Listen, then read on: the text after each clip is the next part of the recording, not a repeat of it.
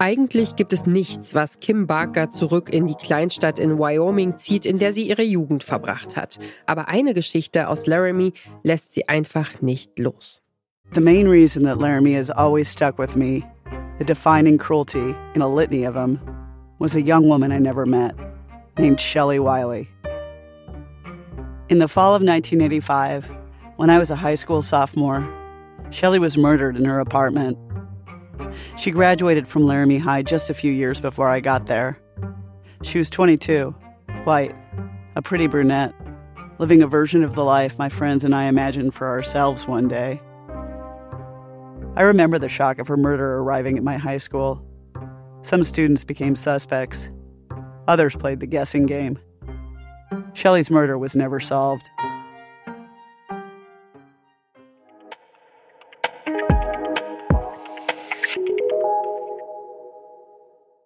Das ist Kim Barker von der New York Times und hier ist der Podcast-Podcast von Detektor FM. Heute empfehlen wir euch The Coldest Case in Laramie. Dieser Podcast stammt aus der Feder einer US-amerikanischen Produktionsfirma, die 2014 den weltweiten Podcast-Boom mit ausgelöst hat. This is a Global Cal-Link prepaid call from Adnan Sayed. an inmate at a Maryland Correctional Facility. From This American Life and WBEZ Chicago, it's Serial, one story told week by week. I'm Sarah Koenig.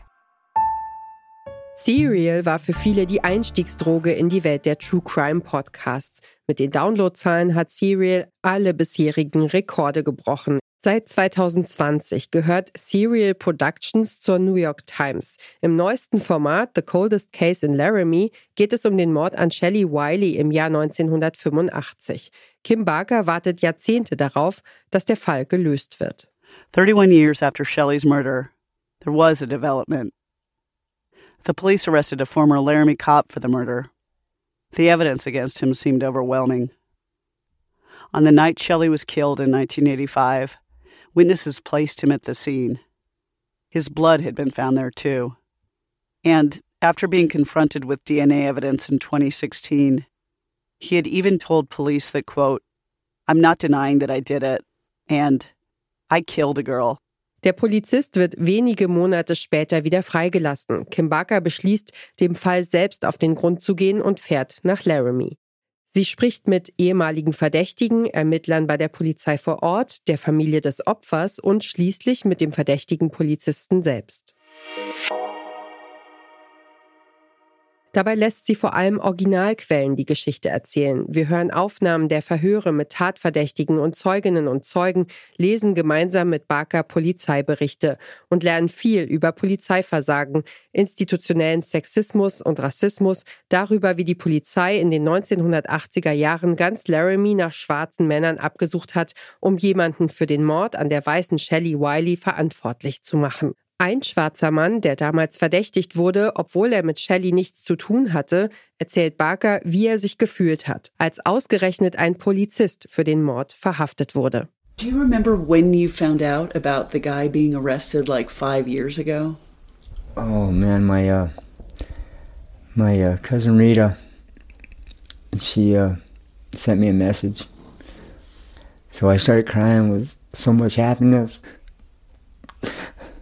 They finally caught him. That was that was the happiest day of my life.